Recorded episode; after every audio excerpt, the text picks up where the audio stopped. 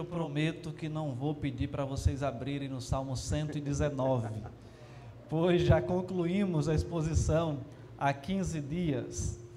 Quero convidá-los a abrir a palavra do Senhor no livro de Gênesis, capítulo 37, e fazermos a leitura do versículo 1 até o versículo 11. E enquanto os irmãos procuram esse texto, eu gostaria de compartilhar uma preocupação. E essa preocupação envolve também aqueles que estão nos acompanhando pelo YouTube, ou talvez que deveriam estar acompanhando. Por que isso? Hoje nós estamos aqui, nossa capacidade né, permitida é 30% da capacidade, mas nós não estamos com 30% da capacidade. Temos o prazer também de receber os nossos visitantes. E quando olhamos para o YouTube, há uma variação entre quatro e seis pessoas acompanhando a transmissão. E dessas, pelo menos duas estão presentes aqui na igreja, são os meninos que estão acompanhando, eu estou acompanhando também. E tem duas pessoas, pelo menos, que eu vi que são visitantes, e essa pode estar entrando e saindo, por isso oscilar um pouco. E a minha pergunta é, irmãos, onde é que vocês estão quando não estão aqui na igreja no domingo, entre as 18 horas e 19 e 30 minutos. Estão fazendo o quê?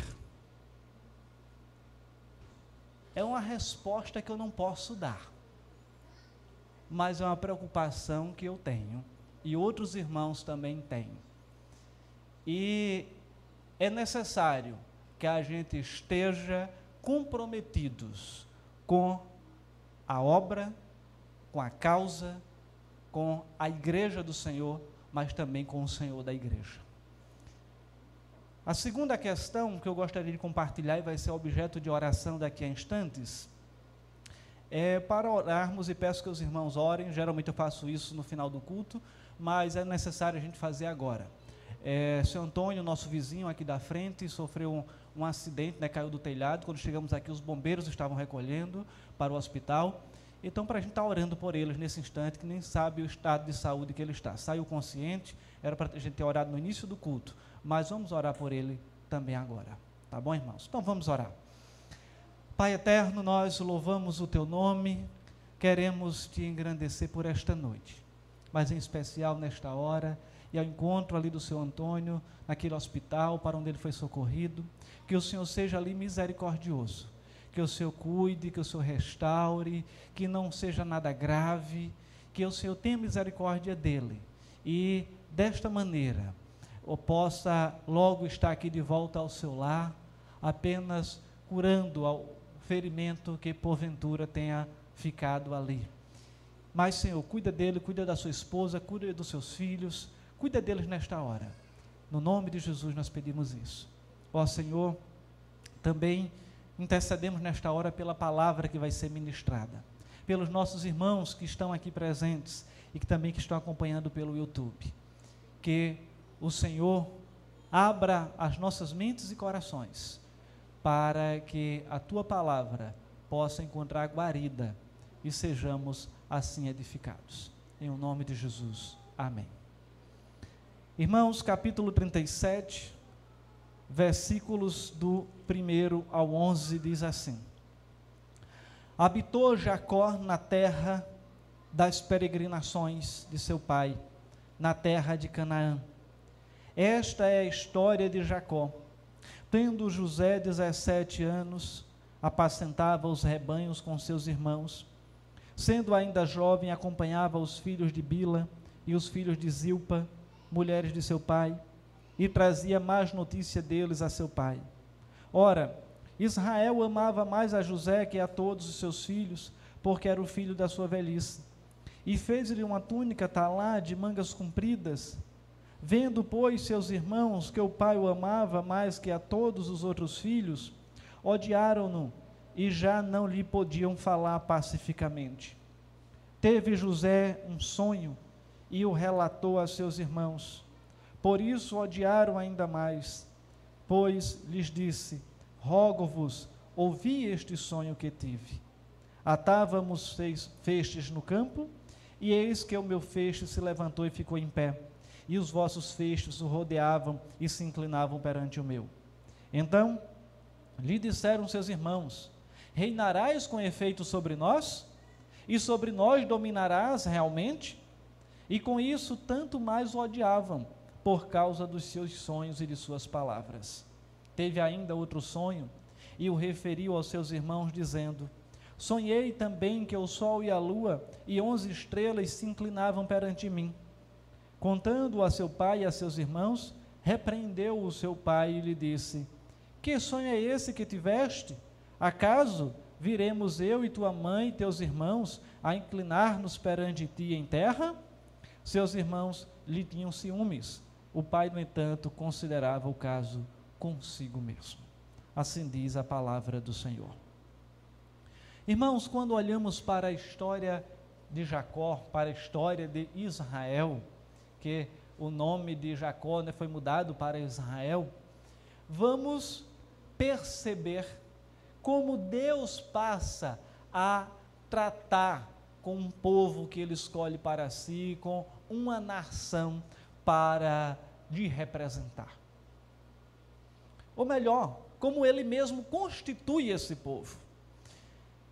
No texto de Gênesis capítulo 12, vamos encontrar ali o chamado de Abraão para ir para uma terra que o Senhor mostraria, e ali ele seria pai de muitas nações e teria uma numerosa família. De forma que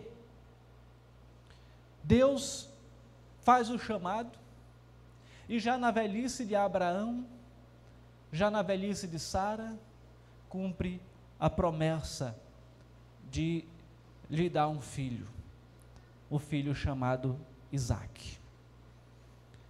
Isaac se casa com Rebeca. Semelhante à sua sogra, Rebeca também tinha um problema de esterilidade. E Deus mais uma vez opera o milagre, de forma que nasce Jacó e Esaú. Deus passa a tratar com a linhagem de Jacó. E chegamos aqui ao texto, ou os textos antecedentes, quando vamos verificar que da descendência de Jacó nasceram, ou do próprio Jacó nasceram doze filhos. E esses doze se transformaram a posteriori no, nas doze tribos de Israel. E daí Deus faz finalmente a promessa ser cumprida e se estabelecem no território de Canaã a um alto custo, mas ali Israel é tido como nação constituída, o povo que deveria lhe servir a Deus. Mas o povo que deveria servir a Deus foi desobediente. Mas Deus, nos seus propósitos, na sua soberania, nos seus decretos, também amplia o seu povo escolhido. E agora, por meio do Novo Testamento, aqueles que creem no Redentor, que creem em Cristo como seu Senhor e Salvador, são denominados, conforme Paulo escrevendo aos Romanos diz, do Israel de Deus. De forma que Deus agora não está tratando com uma nação política estabelecida, mas trata com o seu povo, que se encontra em todos os lugares da terra, em toda a redondeza da terra, e não nos quatro cantos, podemos dizer assim. Penso que os terraplanistas não gostarão disso que eu estou dizendo. Mas, irmãos, é necessário então ponderar conforme já dito, que Jacó tinha então doze filhos, e nós vamos nos apegar a partir disso, ou desenvolver nosso sermão a partir disso. José, conforme lemos, ele era aquele mais chegado ao pai, o filho da sua velhice, e Deus ali passa a manifestar-se de uma maneira especial também para com aquele menino, aquele jovem, sabendo do que estava reservado para ele e sua família no futuro. Os seus irmãos, conforme lemos, não gostavam dos sonhos que José tinha, ou do apego que Jacó tinha para com José, e eles ficavam um tanto enciumados, enraivecidos, enraivecidos ou até mesmo odiando, conforme são palavras que o texto aqui determina. E diante de tudo isso, o que eu gostaria então de compartilhar com os irmãos nesta noite é o tema José do Egito, uma história de sonhos, lutas e vitórias. José do Egito, uma história de sonhos, lutas e vitórias. E vamos ver primeiro os sonhos de José. Jacó, conforme já dito, amava e tinha uma certa preferência por José em detrimento dos seus demais filhos. E o distinguiu, mandando-lhe fazer uma túnica diferente, no qual ela se constituía de várias cores. E por isso os demais irmãos mais velhos, identificando essa preferência, passaram a invejá-lo. Além disso, quando os filhos mais velhos de Jacó praticavam uma ação indevida, um mal feito, José era o famoso X9, ou numa expressão popular, o dedo duro, aquele que entregava os irmãos. José os acusava diante do seu pai, e isso tornava os seus irmãos ainda mais irados, mais raivosos contra José. O texto que nós lemos relatou que uma vez José disse para eles: Ouça um sonho que tive. Estávamos no campo a atar os feixes, o meu feixe se ergueu de pé e os vossos se puseram em volta e se prostraram diante dele. E o questionamento natural dos seus irmãos foi: porventura, por acaso, você será o nosso rei? E isso alimentava ainda uma aversão que ele tinha, ou que os seus irmãos tinham para com ele. Em outra ocasião, ele conta mais uma vez o sonho de dizer: Vi em sonhos o sol, a lua e onze estrelas. Inclinaram-se diante de mim. E agora foi a vez do seu pai, de Jacó, o repreender. O que é que significa esse sonho, menino?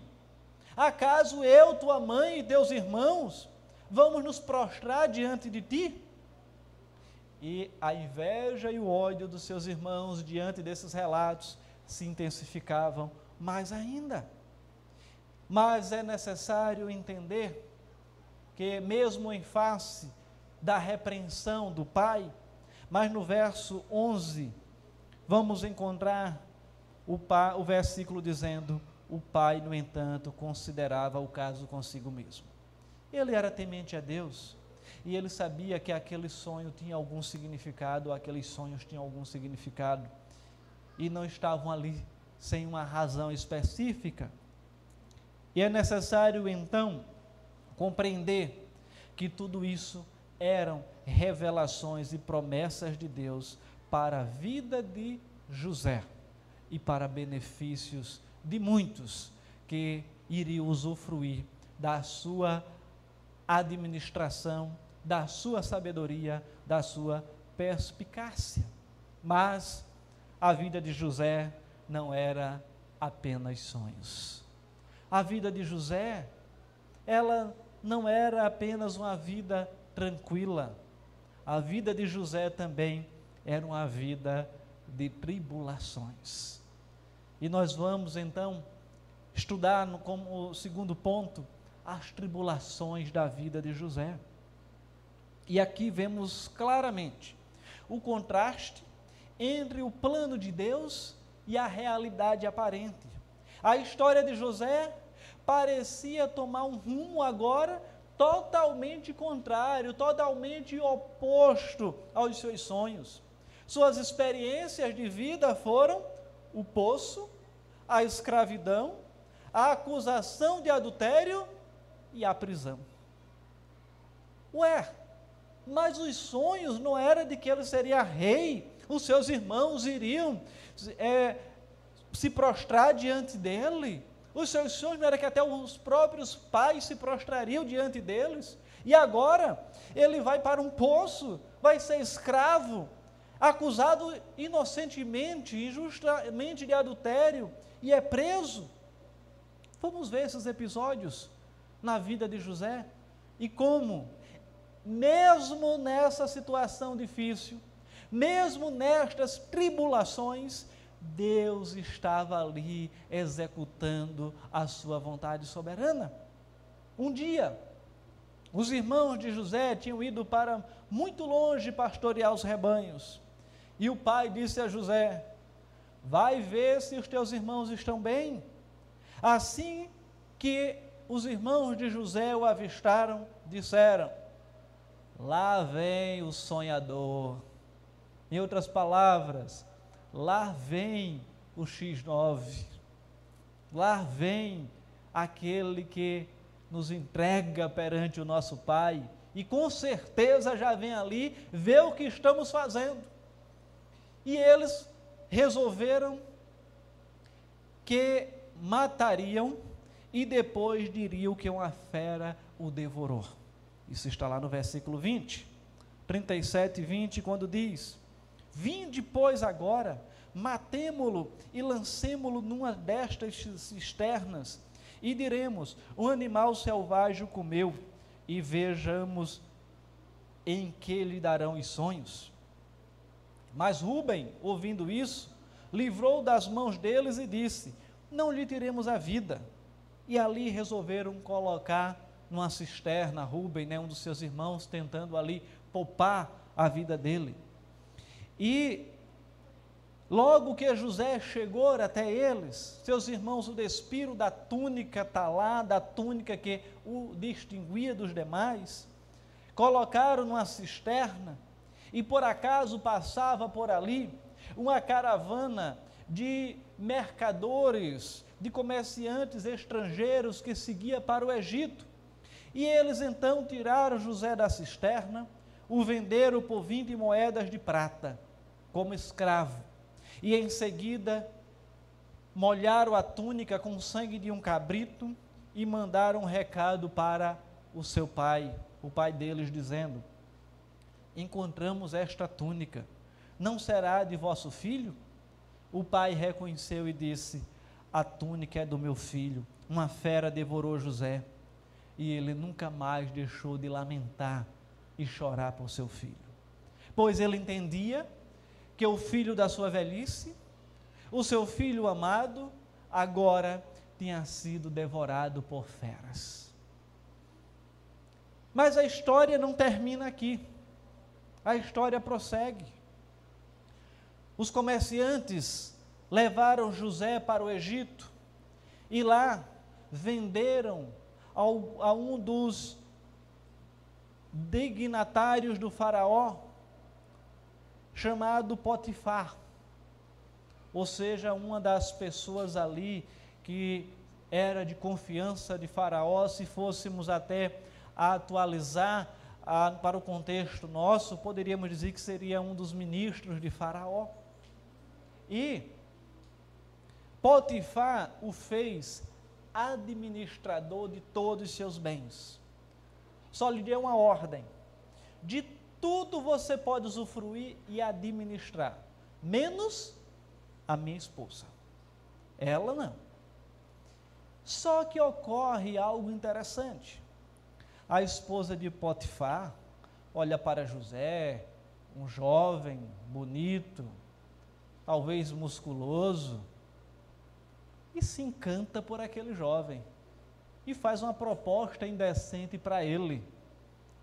Diz: olhe, se relacione sexualmente comigo e vamos ter uma relação de amantes. E Potifar não precisa saber de nada. Diz: mas eu me comprometi com o meu Senhor que não faria isso e eu não vou pecar contra o meu Senhor nem contra o meu Deus. Mas ela insistia constantemente e ele dizia sempre não.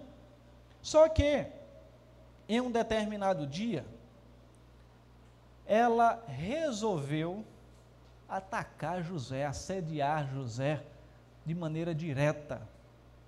E o que foi que aconteceu? José disse: Eu não vou fazer isso, e correu. E ao fazer isso, a sua túnica ficou nas mãos dela. E ela disse: Já que José não quer se relacionar comigo, eu vou acabar com a vida dele. E assim o fez. Gritou para outros que estavam ali próximos e disse: Olhe, José, ele tentou me, se relacionar comigo, abusar da minha pessoa. E todos que estavam ali aparentemente demonstravam que isso tinha acontecido, porque ela estava com a túnica de José, com as roupas de José em suas mãos. E desta forma José não tinha nada que fazer em sua defesa. Era a sua palavra contra dela, e ela tinha uma prova material. E desta forma José foi para onde? Foi preso. Aconteceu então que ali na prisão, em um determinado dia, o rei do Egito também mandou prender o copeiro e o chefe dos padeiros, como culpados de um crime contra a sua pessoa, de uma revolta contra a sua pessoa. E uma certa manhã, José, vendo aqueles dois homens tristes, perguntou-lhes: Por que, que vocês estão preocupados? Isso está no capítulo 40, verso 7. Eles responderam: Tivemos um sonho e ninguém sabe interpretá-lo. José disse: só Deus dá a inteligência dos sonhos. Me contem esse sonho que vocês tiveram. O copeiro-chefe disse: Vi em sonho uma cepa de videira que tinha três varas. Peguei dois cachos, espremi-os numa taça e apresentei-os a Faraó. José lhe deu imediatamente a interpretação. As três varas significam três dias. Dentro de três dias o Faraó te restituirá o cargo Lembra-te de mim quando fores à presença de Faraó. Pede a Faraó que me tire deste cárcere, porque eu não fiz mal algum. Da mesma maneira, o padeiro disse na sua vez: No meu sonho parecia-me levar à cabeça três cestos de pão branco. No cesto que ia por cima havia muitas iguarias para o Faraó, mas as aves vinham comê-las. Imediatamente também José interpreta o sonho de Faraó e disse: Os três cestos significam três dias, depois dos quais o Faraó te mandará cortar a cabeça e as aves devorarão a tua carne. Era a interpretação do sonho. Três dias depois, o Faraó festejava o aniversário do seu nascimento, era o seu aniversário, e durante o banquete lembrou-se do copeiro mor e o restituiu ao seu cargo. Ao padeiro também lembrou e mandou enforcá-lo. Tudo como José tinha predito aconteceu. Mas o copeiro, retornando ao seu lugar, não se lembrou mais de José. E José permaneceu na prisão por longos dois anos. E a situação de José parecia piorar cada vez mais. Entretanto, cada tribulação fazia com que ele chegasse mais perto do propósito de Deus para a sua vida. Cada tribulação fazia José chegar mais perto do palácio de Faraó.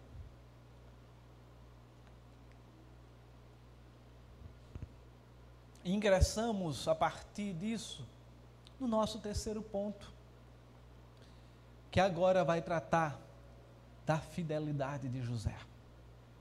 Entre a promessa e a conquista, existe a tribulação, existe a tentação. E isso esteve presente também na história de Israel, entre a promessa e a conquista da terra prometida. As tribulações podem nos fazer enfraquecer diante da tentação, mas José, ele não se deixou levar por isso. Ele não se contaminou com a mulher de Potifar nem praticou qualquer outro tipo de impiedade, ficou isento de qualquer atitude que viesse comprometer ali a sua moral.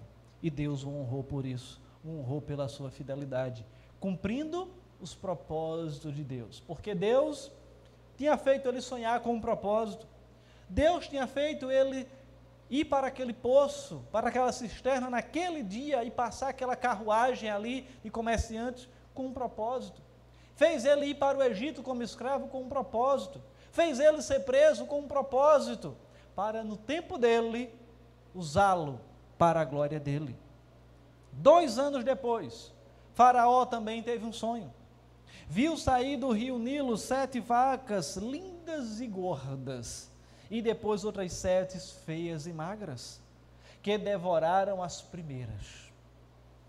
Em seguida, viu sair do mesmo caule sete espigas cheias de grãos e formosas, e em seguida outras sete magras e vazias que engoliram as primeiras. Ninguém soube interpretar o sonho de Faraó. Então o copeiro se, se lembrou e disse: Olhe, rei, quando eu estava na prisão, teve um homem chamado José que me revelou que eu iria me restituir ao cargo em três dias, da mesma forma que o padeiro seria morto em três dias. Por que não o chama para que ele interprete o sonho de Faraó? E assim o fizeram. E José, imediatamente, com ali a sabedoria dada por Deus, interpreta aquele sonho e diz: as sete vacas formosas e as sete espigas cheias significam sete anos de abundância. As sete vacas magras e as sete espigas vazias significam sete anos de fome.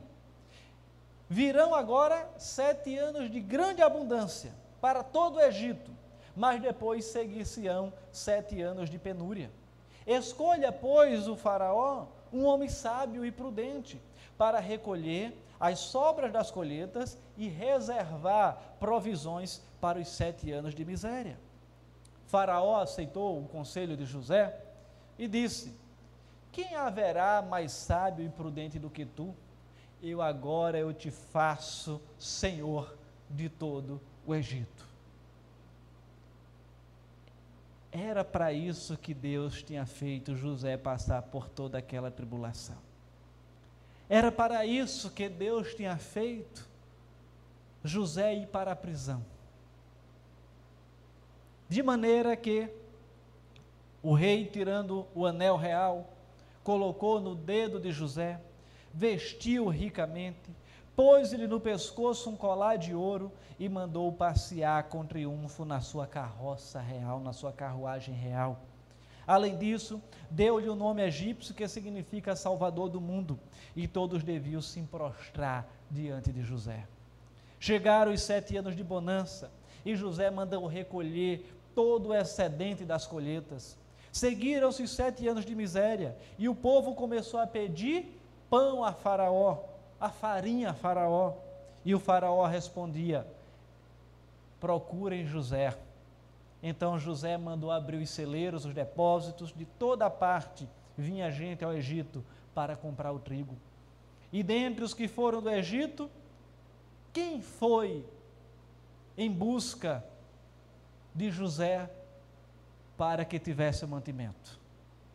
Os irmãos de José, os quais ele acolheu e lhes proveu o alimento, dando assim a entender que tudo o que aconteceu na vida de José, Deus tinha um propósito.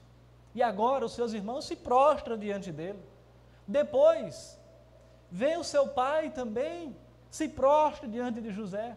E você lendo toda a história, vai ver o momento ali em que José também fica com um dos mais novos, para que eles voltem. Tem todo o enredo.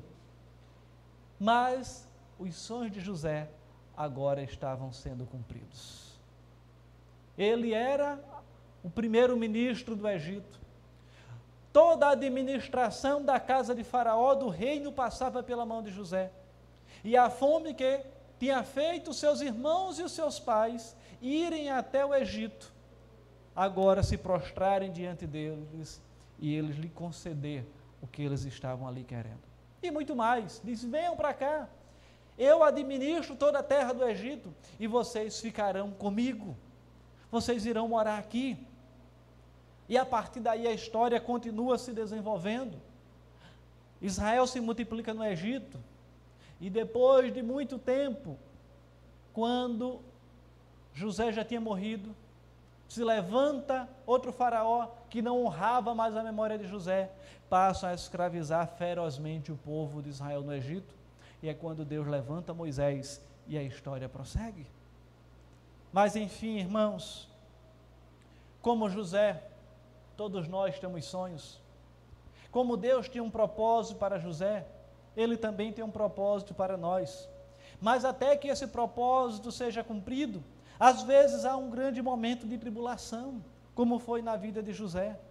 Mas mesmo diante das dificuldades, José, ele não pereceu. José não recuou. José, ele permaneceu fiel ao seu Senhor. Permaneceu fiel a Deus, mesmo nos momentos mais difíceis. Diante da mulher de Potifar, ele disse que não faria tal coisa com o seu Deus. E a maior prova que Deus estava com José foi sua vitória e sua ascensão ao governo do Egito. Sonhos todos temos, propósitos Deus tem para todos nós. O maior propósito que Deus tem para nós é o descanso eterno, onde ali toda a nossa peregrinação se encerrará, toda tribulação passará. Mas enquanto isso não ocorre, Deus tem propósitos para nós também aqui nesta vida. Propósitos nobres que venham honrar e engrandecer o seu nome. Deus quer nos usar na nossa família, muitos para constituir famílias, ou tantos que já podem olhar para trás e dizer: Eu constituí uma família. Ou outros propósitos, talvez menos nobres, mas não menos dignos. De forma que nós precisamos refletir, precisamos sonhar, precisamos também colocar os nossos sonhos cativos aos planos e aos propósitos de Deus.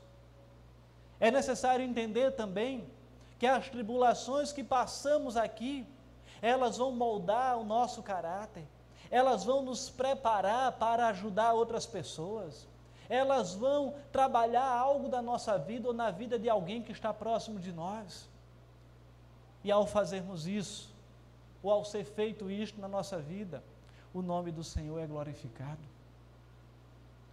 Hoje nós, olhando agora da perspectiva material, estamos aqui nesse espaço que foi reservado para adoração, porque alguém já sonhou lá atrás e começou a guardar ofertas para isso.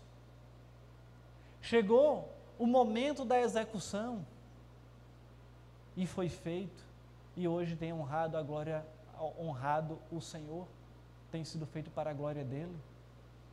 Aquilo que presbítero Edilson compartilhou, que ainda sonhamos como projeto para o complemento do que aquilo que precisa ser feito ainda, também é sonho que Deus permitindo no tempo dele será realizado. Que eu mostrei foi apenas um rascunho que eu tenho, fiz aqui, alguns riscos, alguns traços. Mas eu já compartilhei com alguns irmãos essa parte ainda aqui posterior à igreja, no nível da igreja, terá o berçário, terá o fraudário, terá a sala de som, com toda a, a, estrutura de som renovada, terá o elevador para os nossos idosos não usarem só a rampa, também o elevador. O acesso também ao templo, ao melhor, ao salão de eventos aqui em cima E depois de tudo isso concluído, no final do ano, uma linda cantata de Natal para todo o bairro de São Martim, numa sacada lá em cima com a rua interditada. São sonhos. Estou compartilhando com vocês. Se eu estarei aqui para realizá-lo, não sei, mas fica a ideia para vocês também sonharem conosco e assim esse objetivo ser alcançado. E ao final, no mesmo ano, fazermos o nosso culto de final de ano lá em cima. E ao romper o ano, podemos contemplar de lá os fogos lá em Boa Viagem. Então, tudo isso são sonhos, mas que serão feitos, realizados, se Deus permitir, no tempo dele. Sonhos materiais, mas tantos outros espirituais, pessoas alcançadas, nós precisamos ter. Um outro sonho são 350 membros aqui na igreja. E Deus haverá de, no tempo dele, promover as condições para que tenhamos isso. Então, irmãos, sonhar não é pecado, desde que sejam sonhos que glorifiquem ao Senhor. Precisamos estar juntos e trabalhar para a glória, a honra dele, procurarmos sermos fiéis e entendendo que a vitória virá ao seu tempo, conforme o querer dele. São sonhos, mas se Jesus vier antes, o que teremos lá será muito melhor do que isso que eu estou falando aqui. Que o Senhor nos abençoe, cuide de nós